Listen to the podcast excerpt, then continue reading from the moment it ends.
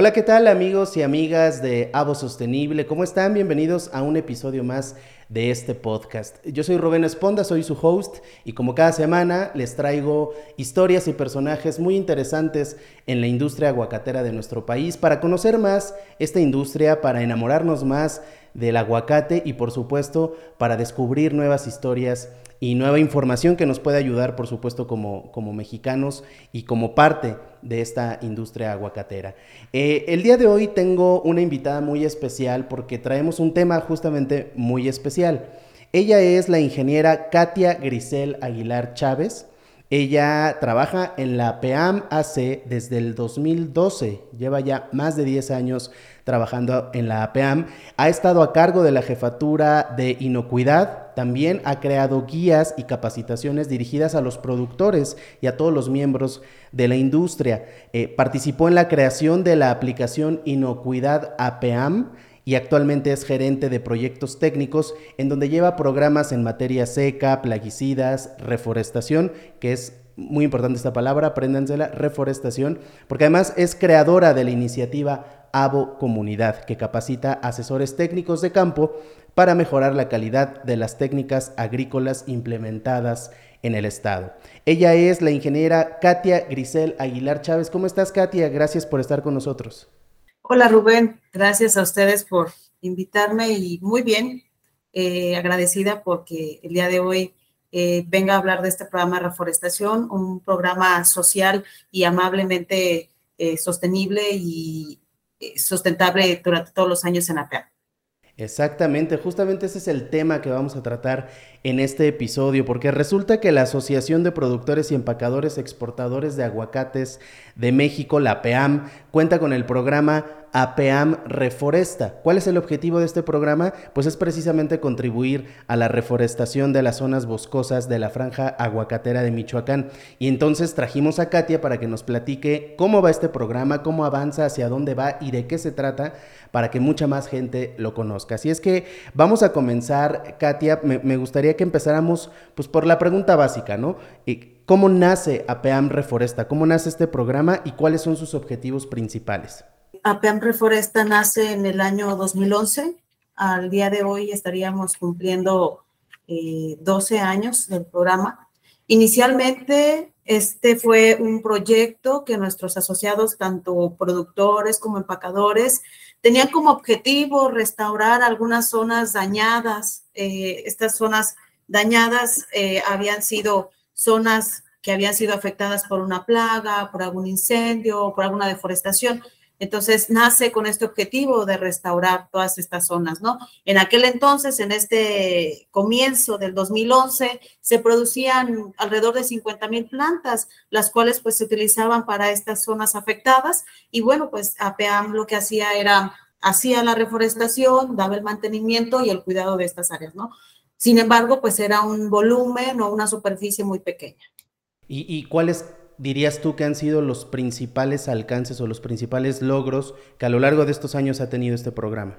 Sin duda alguna, yo creo que los logros han sido la evolución eh, natural del programa, es decir, nuestros asociados cada año invierten más recursos para estar aportando a este programa y sobre todo el que este programa evolucione hacia la tendencia eh, mundial, ¿no? En este caso es la sostenibilidad creo que los eh, grandes logros que, hemos tenido como asociación, pues es permitir que este programa tenga mucho más un enfoque hacia los objetivos de la Agenda 2030 y que lleve a compaginar todas estas necesidades que se están dando en el, entorno mundial. Eh, hablas de la evolución del programa y, y, me parece que con, el, con los años que tiene, seguramente hay muchos ejemplos de cómo ha crecido y evolucionado. Pero me gustaría que para que la gente que nos escucha le quede más claro, nos regalaras un ejemplo de, evolución, ¿no? De cómo era al inicio y cómo es ahora, el que tú quieras, pero que nos ejemplifique muy bien la evolución y el crecimiento de este programa. Claro, como te comentaba, en el año 2011 eh, se producían las plantas, se reforestaban las zonas, pero no se involucraba a las partes eh, interesadas, ¿no? Por ejemplo, a la sociedad, a los ejidos, a las comunidades, a los ayuntamientos. Entonces, al día de hoy, la evolución que ha tenido el programa de reforestación es eh, basado en los tres principios que tenemos ya implementados, ¿no? Uno que es el objetivo técnico, que tiene que ver con restaurar áreas dañadas, enfocándonos en zonas de amortiguamiento alrededor de toda la franja aguacatera y también áreas de compensación ambiental por daños de todo tipo, ¿no? Otro de los ejemplos em, o de los objetivos es el social, que es involucrar ya la parte social, que son nuestros productores, nuestros empacadores, la sociedad en general, en una meta de cuidado ambiental, ¿sí? Es decir, ellos contribuyen también a, aportar este granito de arena que les corresponde en el cuidado y en el mantenimiento de los bosques, ¿sí? Esto para lograr recuperar los ecosistemas y también a su vez se alimenta una conciencia eh, de cuidado ambiental de la, de la población, ¿no? Eh, otro objetivo es el sustentable, que es la integración de todos aquellos ejidos, grupos vulnerables, sociales, ayuntamientos, eh, comunidades indígenas, esto para lograr un impacto positivo en estos bosques que en el estado de Michoacán deben de ser preservados. Este es un ejemplo claro de cómo el programa sí ha ido evolucionando y ha tenido sus cambios desde que inició hasta el día de hoy, ¿no? Claro, y, que ya después de tantos años, eh, pues solo hay miras hacia el futuro, que ya hablaremos de eso un poquito más adelante. Katia, eh, ¿quiénes pueden participar en este programa? Eh, la gente que está dentro y fuera de la industria, solamente los de adentro, y de qué forma lo pueden hacer. Creo que también es importante que, que lo mencionemos. Cualquier persona interesada puede ser beneficiario del programa de reforestación. Ok. ¿Cuáles son los únicos requisitos que nosotros pedimos? Primero es, nosotros lanzamos convocatorias año por año. Eh, casi siempre esas convocatorias las lanzamos en enero, febrero. Entonces, ellos tienen que llenar una solicitud con todos sus datos. Pueden ser no asociados, pueden ser eh, alguna comunidad, alguna, algún ejido, algún particular de algún predio, o sea, puede ser cualquier persona. Llenan todos estos datos. Después nosotros vamos a realizar una validación de estos predios que se van a reforestar. Es decir, eh, va a entregar plantas, sin embargo, tiene que asegurarse que estos predios cumplen con todos los requisitos, primero técnicos y después eh, ambientales.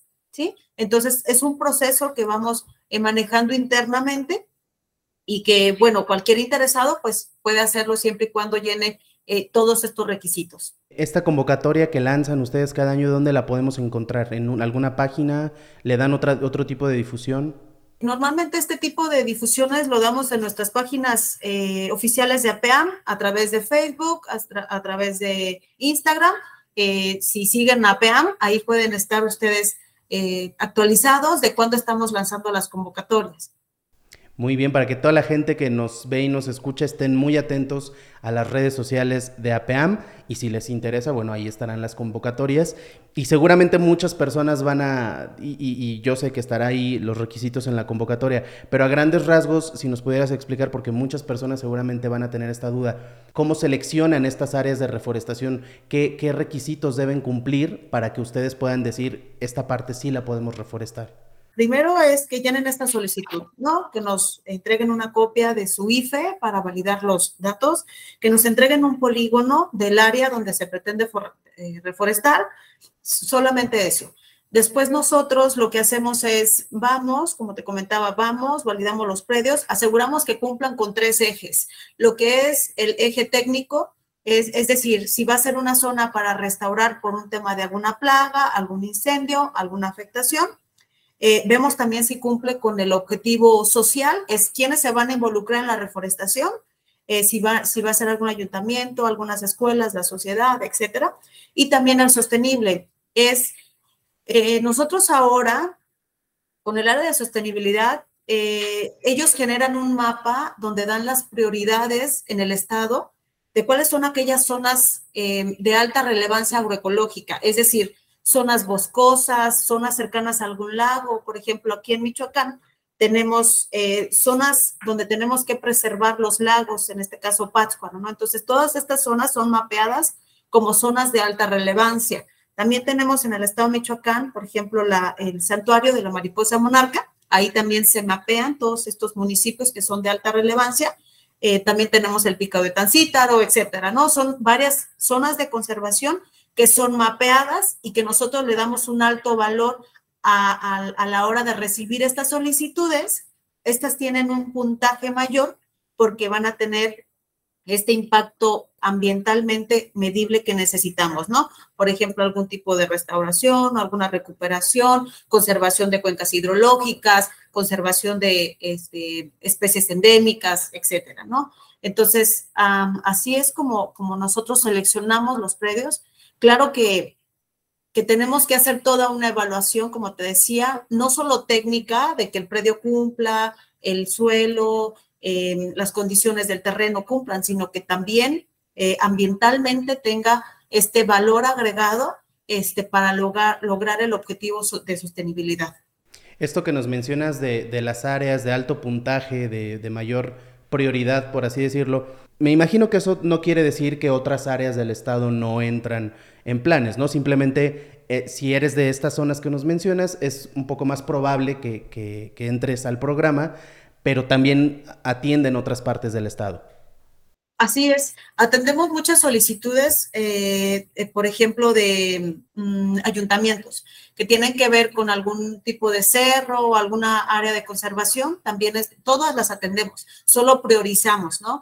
A PEAM, una de las em, evoluciones que ha tenido el programa es que manejamos áreas compactas. ¿Qué quiere decir? Que esto tiene un mayor efecto positivo en, el tema ambiental, ¿no? Es decir, si tenemos áreas para conservar una zona boscosa, es eh, tratar estas áreas y dar la mayor cantidad de pinos para hacer este círculo de conservación de bosques, ¿no? Y lo mismo pasa con las cuencas hidrológicas. Pero también, como, como bien lo dices tú, atendemos a cualquier otro beneficiario que esté interesado en reforestar, sean eh, mil, dos mil, tres mil plantas, ¿no? Ah, algunas son utilizadas como cortinas rompevientos en algunas huertas, en algunos este, cerros, etcétera, ¿no? Tal vez voy a hacer una pregunta desde mi ignorancia, pero más o menos cuánto tiempo pasa desde que ustedes deciden ya esta área la vamos a, a, meter al programa, se mete el papeleo y todo, hasta que ya se ven los resultados, digamos, ¿no? Eh, yo sé que cada área es distinta y seguramente el tiempo varía en cada, en cada caso, pero más o menos cuánto tiempo pasa en, durante, vaya, mientras el programa está activo en una parte específica. Nosotros, eh, por ejemplo, todo lo que se va a entregar este año, del 2023, nosotros lo tenemos que auditar para evaluar la sobrevivencia hasta el próximo año. Sí, entonces nosotros dejamos alrededor de siete u ocho meses para que las plantas eh, sean establecidas en terreno y se les dé el mantenimiento adecuado y ya después evaluamos pues la calidad de la planta, eh, la sanidad de la misma, la sobrevivencia. Entonces, nosotros tenemos, por ejemplo, desde el 2011 hasta la fecha, resultados promedio de un porcentaje de sobrevivencia entre el 80 a 85%. Esto nos dicta que entonces estamos haciendo bien las cosas, el que la sociedad se involucre, porque APEAM no puede con todo, el que la sociedad se involucre a cuidar estas plantas, a cuidar estas zonas, para nosotros es lo que tiene mayor peso, porque es como un 20% el que nosotros entreguemos la planta, pero el otro 80% es cómo la cuidas, cómo la mantienes, cómo la conservas. Eso es lo más complicado que, que, que se logra y se logra gracias a que los beneficiarios tienen realmente el compromiso del cuidado ambiental. Siempre lo hemos mencionado en, en, en los episodios de Avo Sostenible, ¿no? Para nosotros no importa la, la, parte del país que seas, ¿no? Para nosotros es muy fácil tener un aguacate en la mesa y comerlo y disfrutar de tu comida, pero no sabemos todo lo que hay detrás, ¿no? Y entonces hemos ido aprendiendo episodio con episodio del proceso de producción, de quienes se involucran, ahora con este tema de la reforestación, y me queda claro, todos estamos involucrados, desde el productor hasta el consumidor, pasando por todo esto que nos mencionas, y creo que ese es un mensaje muy poderoso y muy importante, ¿no? El, el estar involucrados como sociedad sin necesariamente pertenecer a, la industria aguacatera. Creo que ese es un mensaje bonito, poderoso y necesario también para que la gente lo entienda. Así es, y sobre todo que, por ejemplo, ahora que trabajamos con algunos ejidos, algunas comunidades, el involucrar a los pequeñines, que son los que van a traer eh, toda esta mentalidad de cuidado ambiental, sin duda alguna va a ser este, yo, yo, creo que la punta de lanza para que nuestras futuras generaciones se comprometan, ¿no? Entonces, Eh, nosotros seguimos trabajando en involucrar a todas estas personas en el cuidado ambiental y como dices tú, es la palabra más poderosa para todos, es no quejarnos por todo lo que está sucediendo, sino todos poner nuestro granito de arena. Exactamente, me, parece muy bien. Y, me surge una duda, ¿cómo, ¿cómo miden los resultados de este programa? O sea, eh, ¿cómo lo monitorean? ¿Cómo se dan cuenta que está funcionando? Tal vez lo evidente es ver las plantas, pero más allá de eso, ¿ustedes en, de qué manera miden los resultados? Como te decía, hemos estado evolucionando el programa. Antes teníamos de alguna manera solo un compromiso de, bueno, damos las plantas, eh, dejamos la responsabilidad a los beneficiarios, pero ahorita hemos evolucionado también con, con, capacidad técnica para estar supervisando a estas eh, plantaciones, ¿no? Damos la planta, después supervisamos que ya la hayan eh, reforestado, después le damos su auditoría anual. Esta auditoría anual la, la hace un auditor totalmente ajeno a PEAM para validar la sobrevivencia, la calidad y la sanidad de la planta, el establecimiento de la misma. Y pues, también uno de los desafíos y, objetivos a futuro es que nosotros podamos certificar este programa porque ha sido muy em, eh, un programa interno de la asociación y lo hemos dado a conocer a nivel internacional pero tú sabes que cualquier programa que quiera ser reconocido, pues tiene que tener una certificación que respalde todo lo que haces, ¿no? No solamente en la parte de producción, sino toda la parte documental, el seguimiento. Entonces, para nosotros este es un gran desafío, el, llevar este programa a, una certificación de reconocimiento internacional, pues para que le dé todo este soporte de seguimiento, ¿no? Y sobre todo de los resultados, como tú decías, el, el poder medir eh, a largo plazo eh, por ejemplo, cuánta conservación hemos realizado en números, cuánta agua hemos recuperado en los mantos freáticos, este, cuánto hemos recuperado, eh, por ejemplo, de especies endémicas, y todo esto que tiene que ver con ya una medición global, ¿no? Ese es uno de los desafíos que tenemos nosotros para los próximos años. Justamente e, esa iba a ser mi siguiente pregunta, la de los desafíos, porque sí, creo que ya, ya, eh, no sé qué palabra usar, como establecer el programa, esto de la certificación me hace muchísimo sentido, ¿no? Eh, sería como ponerle la cerecita al pastel, tener este reconocimiento eh, haría que, el programa levante. ¿Qué otro desafío has tenido, no hacia el futuro, sino, digamos, del pasado, ¿no? Durante estos años, ¿cuál ha sido el mayor desafío que han tenido en el programa y cómo lo han superado? Porque también yo estoy seguro que hay muchas historias de cómo empezó y cómo va ahorita y hay un mundo de diferencia, ¿no? Pero me gustaría que nos dieras un desafío que ya superaron para saber cómo estaba la situación y cómo lo superaron? Yo creo que uno de los desafíos más importantes para nosotros ha sido el poderle dar el seguimiento puntual al programa, ¿no? Porque em, no es sencillo ir a validar, ir a darle seguimiento a estas plantas. Todos nuestros productores y empaques son muy comprometidos al programa reforestación, pero cuando empezamos a involucrar a la sociedad en general, a veces nos topamos que, híjole, todavía no han reforestado, ya se pasó el tiempo, a lo mejor no le han dado el mantenimiento, no han, pues sí, preservado el terreno y cosas así, ¿no? Entonces, nos ha costado trabajo el cerrar esta brocha con los beneficiarios y hacer este compromiso, ¿verdad? Porque justo es uno de los, de los puntos que tenemos que valorar porque la planta es dada de manera gratuita por APEAM, ¿no? Pero sí firmamos un contrato con estos beneficiarios y se genera un compromiso, ¿no? De acuerdo, eh, de que sí van a tener que este, reforestar adecuadamente, que le dan el mantenimiento y el cuidado, ¿no? Pero eh, tenemos que trabajar en evolucionar un poco más el programa para que este compromiso eh, no se convierta en solamente, ah, pues ya lo planté y, y pues ya ahí se queda, ¿no? No es el, el, seguimiento. Eso es realmente lo que es uno de los desafíos para nosotros, porque pues hemos geoposicionado todas las plantas que tenemos establecidas y hemos logrado ver que un 80% de nuestros beneficiarios pues le ha logrado dar ese enfoque, ¿no? De cuidado ambiental, pero también con algunos otros, sobre todo con grupos sociales, a veces nos cuesta trabajo este seguimiento, ¿no? Este, sobre todo pues que hay que ir al terreno, estarlo este, cuidando, manteniendo. Esto es un poco de los, pues desafíos que nos enfrentamos día con día, ¿no? Sí, por lo que entiendo, creo que el, ingrediente principal del éxito de este programa ha sido, de alguna manera, el compromiso social, incluso moral de la gente, ¿no? Porque eh, más allá de lo económico y lo que ustedes puedan invertir, ganar o perder, si la persona que está en el día a día cuidando la planta no lo hace con el compromiso que requiere y con el amor también, ¿no? El amor y la pasión a la industria, al aguacate, pues esto no va a funcionar por mucho dinero que le metan, por muchos programas que existan. Entonces, eh, me da muchísimo gusto que, vaya, un 80% es demasiado, ¿no? Un 80% de, de resultados positivos es demasiado. Y ojalá que ese otro 20% que seguramente también hay casos en donde no es por, un, por falta de compromiso, ¿no? Son temas multifactoriales, pero ojalá que esta parte del compromiso eh, esté y, permanezca en el día a día, porque al final todos nos beneficiamos, ¿no? Y si ya te están poniendo una parte, pues hacer, hacer tu chamba y creo que eso, eso va a ayudar muchísimo y ojalá que se logre no solo la, certificación que nos decías,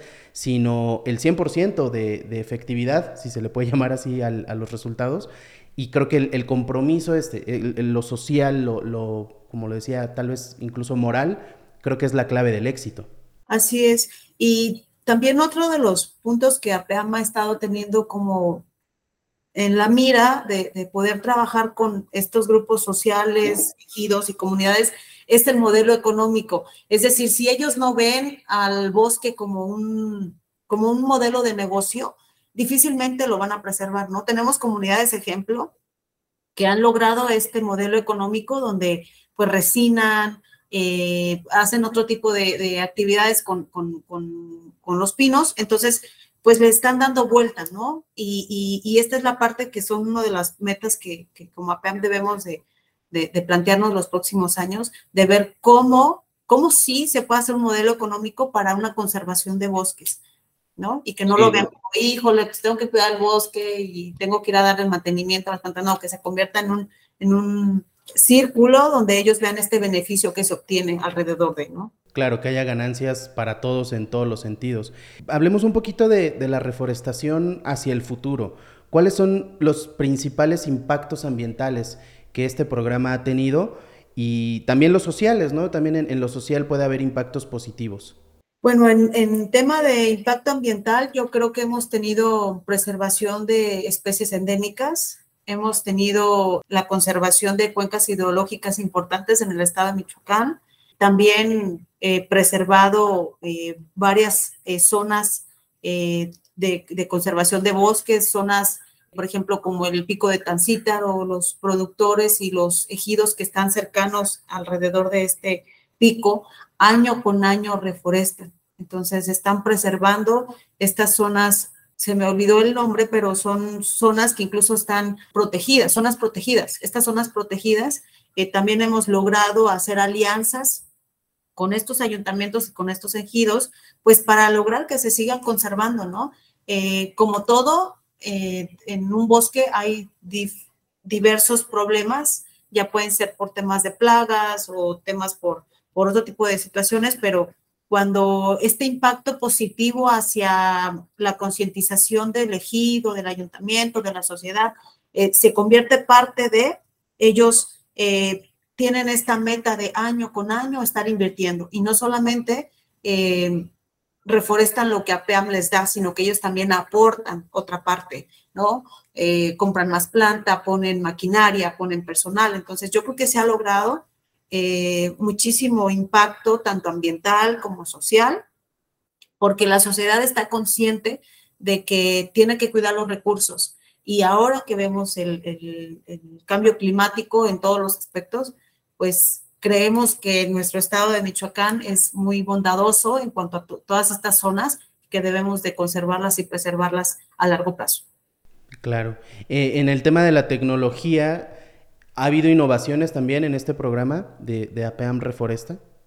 Así es. Tenemos desde hace dos años, nosotros eh, tenemos proveedores que nos producen la planta y nosotros hacemos contratos por dos años. Esta producción era de en bolsa, así como comúnmente lo conocemos, ¿no? Un pino en bolsa plástica, este tipo de, bolsa que, que de alguna manera eh, no es tan amigable con el medio ambiente, ¿no?